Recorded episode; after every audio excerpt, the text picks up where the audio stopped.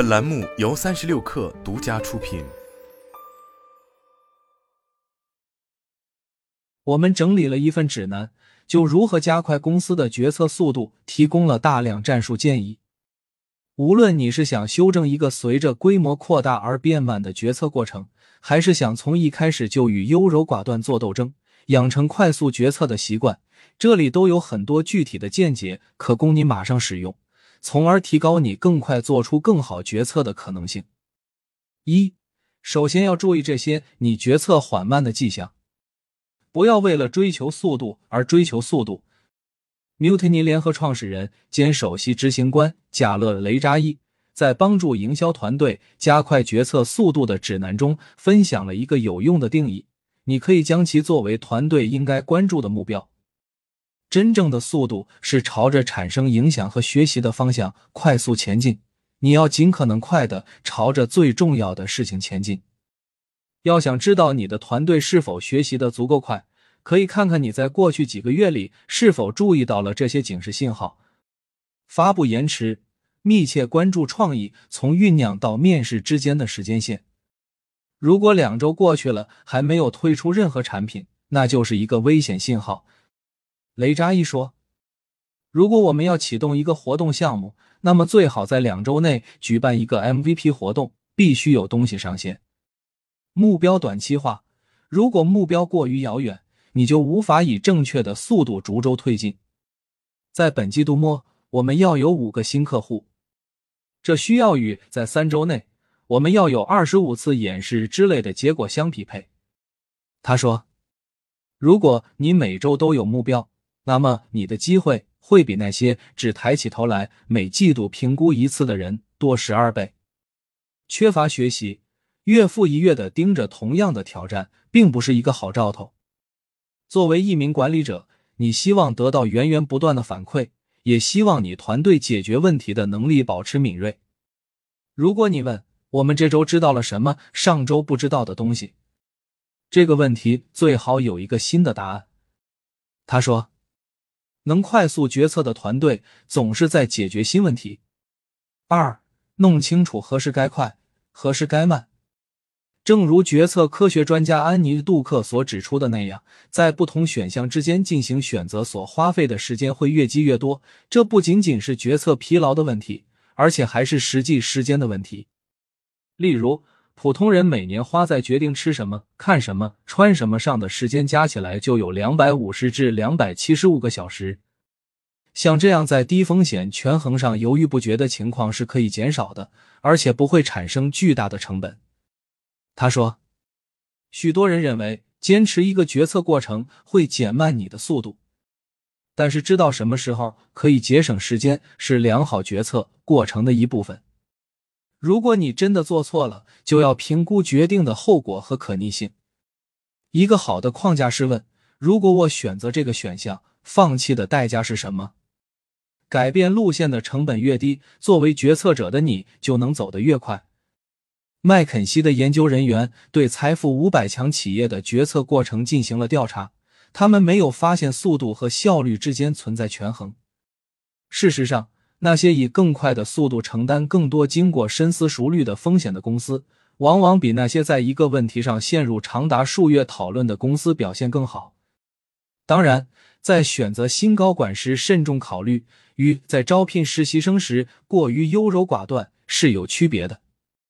就拿开发最小可行产品的工作来说吧，与客户交流、解决漏洞和修补新功能的工作可以很快完成。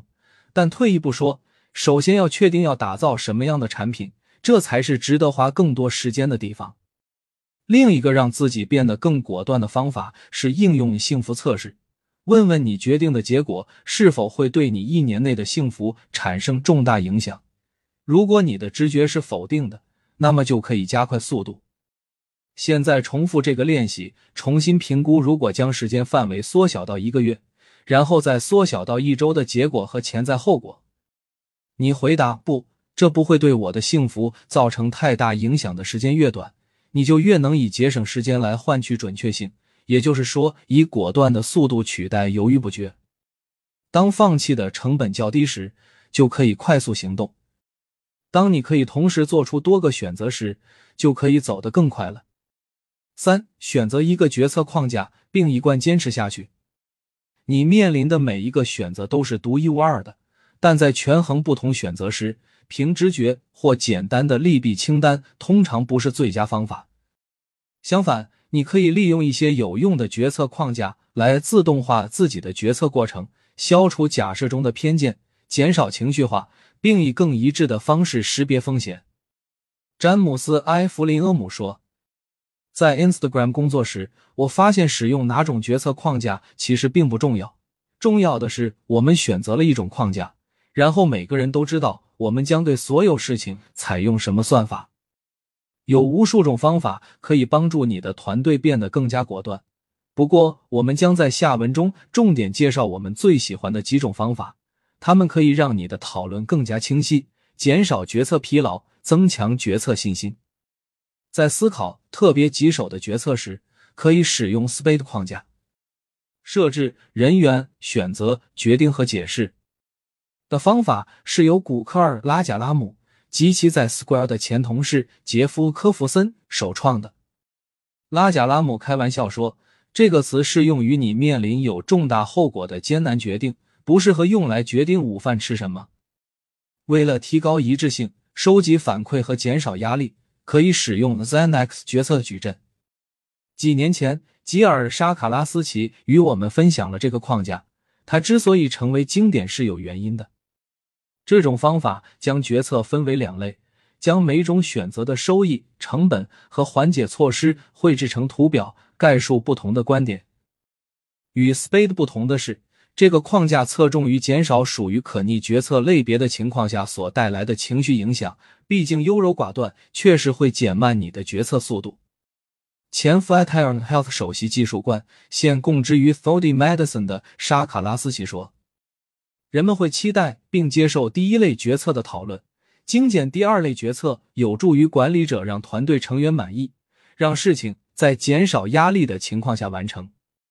为了尽快达成共识并实施计划，可以使用 YSI 模型来识别和分配决策者。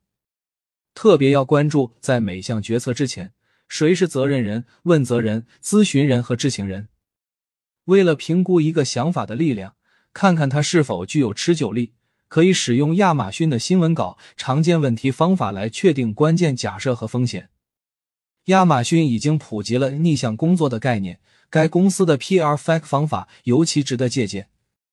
亚马逊前高管科林·布莱尔和比尔·卡尔几年前与我们分享了这一过程的由来。撰写新闻稿通常是在发布过程的最后阶段。但相反的，你可以尝试从阐述你想要解决的问题和描述你想要打造的客户体验开始，将这一切写入文档，并添加常见问题，概述你将面临的所有挑战和可能有效的解决方案。这就是逆向思维。这不仅能让你的思维更敏锐，还能让决策者更清楚的权衡利弊。在做决策时，你要思考的问题是：这是否足以推动工作？不仅仅是下个季度，而是长期的。布莱尔和卡尔说：“四，让决策和目标变得更小。”安妮·杜克向初创公司的决策者提出了这样一个挑战：有没有办法让这个决定比你正在考虑的决定更小？这就是要意识到，在某种意义上，你确实可以控制决定的大小。不断的问自己。我们能以最小的成本做到的最小的版本是什么？无论你是有三名、三十名还是三千名员工，你在做决定时都应该带着这种心态。正如 Mutiny 的贾勒雷扎伊所说，这种思维是建立动力的关键。当你试图推动一个大箱子时，是很困难的；而在移动状态下，推动起来就容易多了。静摩擦比动摩擦高得多。一旦行动起来，一切都会变得容易。他说：“将这种洞察力应用到你的目标设定和决策过程中，可以帮助你避免雷扎伊所说的‘待在地下室’的自然偏见。举例来说，一个动态目标可以是在第一周内运动与一位潜在客户就新产品创意进行一次客户发掘。我们很容易想到，我们还没有做任何分析。”我们还没有围绕它建立任何东西，怎么可能开始销售呢？但实际上，是否达到目标并不重要，做出向前迈进的选择会迫使你走出地下室，帮助你获得真正的反馈。这能帮助你弄清楚自己在哪些方面遇到了最大的摩擦阻力，哪些方面需要解决的问题最多。五，提出这些问题是为了挑战当下，加快前进步伐。人们很容易沉浸于所做的决定或由此产生的结果，但是 Upstart 的戴夫吉鲁阿德发现，决策过程中有一个方面经常被忽视：有多少计划和行动项目在会议结束后没有指定截止日期？这总是让我感到震惊。即使指定了日期，也往往是根据半生不熟的直觉来确定任务需要多长时间。并不是说所有事情都需要现在完成，但对于关键路径上的项目来说，挑战截止日期总是有用的。他说：“什么时候做决定比做什么决定重要的多。从一开始就决定何时做出决策，是一种深刻而有力的改变，会加快一切进程。”他说：“当你觉得事情开始变慢时，必须不断的问问题来挑战时间。”问题是你对抗惰性的最好武器。作为管理者，你可以提出这些问题：为什么这件事不能尽快完成？你能解释一下为什么一件事需要这么长时间吗？我们有什么办法可以帮助或加快进度吗？你不需要采取激进的态度，只需始终如一的知道，今天比明天好，现在比六小时后好。蜡烛永远在燃烧。你需要在每次讨论中都能感受到这种紧迫感。六，在招聘时把决策速度作为一个考虑因素。当然，如果团队成员对速度有硬性要求，那就更容易加快工作进度。一个简单但往往未被充分利用的策略是在所有招聘环节中增加关注速度的面试问题。Mutiny 公司的贾勒雷扎伊专注于快速发展。因此，他在评估候选人对速度追求方面的能力也得到了提升。我们总是根据案例进行面试。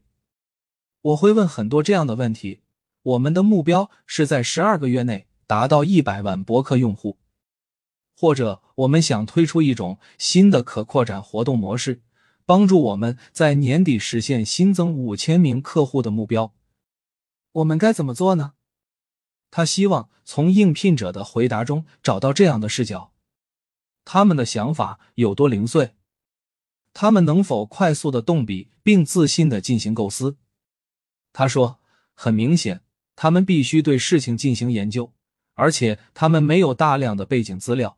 但如果应聘者每个回答总是以‘我会和其他人谈谈’或‘我会对此进行研究’开始和结束，那么这是一个早期的迹象。”表明这个人容易拖慢决策速度。我们可以通过进一步缩短时间线来深入挖掘。我会说这是一个很好的建议，但现在我希望你在一天内完成。尝试新事物很难，也很不舒服，这促使我们花几个月的时间进行独立的计划和创造，以便把事情做好。但待在地下室里是学不到任何东西的。